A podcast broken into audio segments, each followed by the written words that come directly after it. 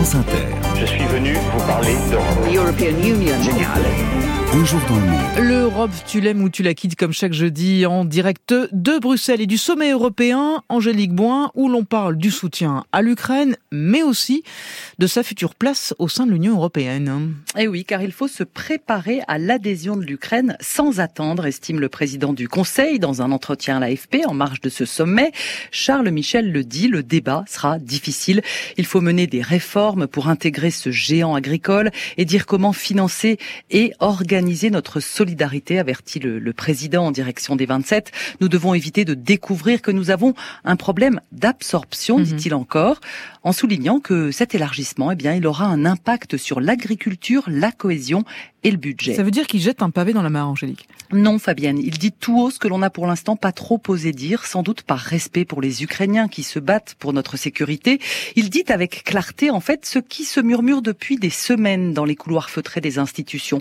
On a fait des promesses au président Zelensky et à son peuple, il va falloir les tenir, mais ce ne sera pas si simple. D'autant qu'il n'y a pas que l'Ukraine à intégrer, huit autres pays patientent dans l'antichambre de l'Union. On ne peut pas laisser tomber les Balkans ou la Moldavie qui rêve de s'arrimer à l'Europe depuis bien longtemps pour se protéger également de Moscou.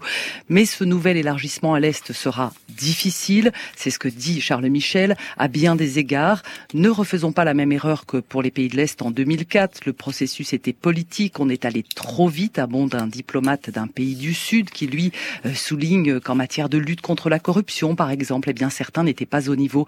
Alors Kiev fait preuve certes d'une grande agilité pour euh, mener des réformes malgré la guerre, mais dans son rapport d'étape, la Commission salue des avancées euh, dans le domaine judiciaire et sur la liberté des médias, mais estime que la marche est encore haute en matière de lutte contre la corruption ou le traitement des minorités. Et puis il faudra aussi des alignements économiques et sociaux pour pouvoir intégrer évidemment le marché unique. Et Charles Michel, il parle aussi de budget.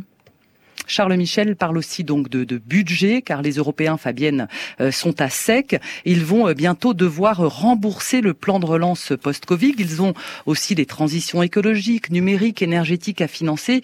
Et puis intégrer euh, ces nouveaux membres, eh bien, cela coûte cher. Alors, si l'on n'augmente pas le budget actuel de l'Union, eh bien, l'essentiel des fonds européens de cohésion, ceux qui aident au développement, basculeront vers l'Ukraine et les Balkans au détriment des pays de l'Est qui commencent à en prendre conscience. Une bonne partie du budget de la PAC aussi, la politique agricole commune, sera également redirigée vers Kiev avec un impact évident pour la France.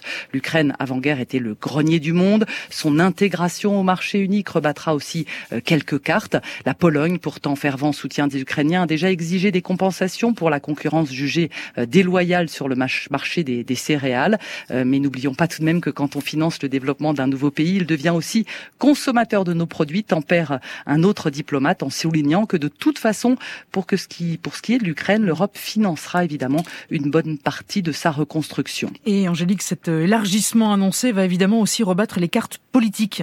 Oui, car beaucoup de décisions ici se prennent à la majorité qualifiée. Cette majorité, elle s'obtient quand on a les voix d'au moins 55% des États membres qui doivent représenter 65% de la population européenne. Alors, avec ses 44 millions d'habitants, plus que la Pologne, la moitié de l'Allemagne, l'Ukraine pèsera lourd en poids démographique. Et puis, l'entrée de nouveaux pays de l'Est rebattra l'équilibre de l'Union qui s'est construite historiquement à l'Ouest pour les sujets de fiscalité ou de politique étrangère qui requièrent l'unanimité cette fois. Bonjour le casse-tête si mhm. l'on est 36. Alors élargissement ou non, la nécessité de réformer le processus de décision dans les institutions était déjà bien dans les têtes ici, mais il faut vraiment accélérer, dit en substance euh, Charles Michel. Et faut-il revoir de, de fond en comble le processus d'élargissement? Certains planchent sur une formule nouvelle euh, d'adhésion graduelle de l'Ukraine. Le pays candidat rejoindrait donc des programmes, s'intégrerait économiquement progressivement, ce qui se pratique en fait déjà mhm. en partie, mais le chemin resterait long pour accéder à la table des dirigeants, une piste qui ne fait pas l'unanimité.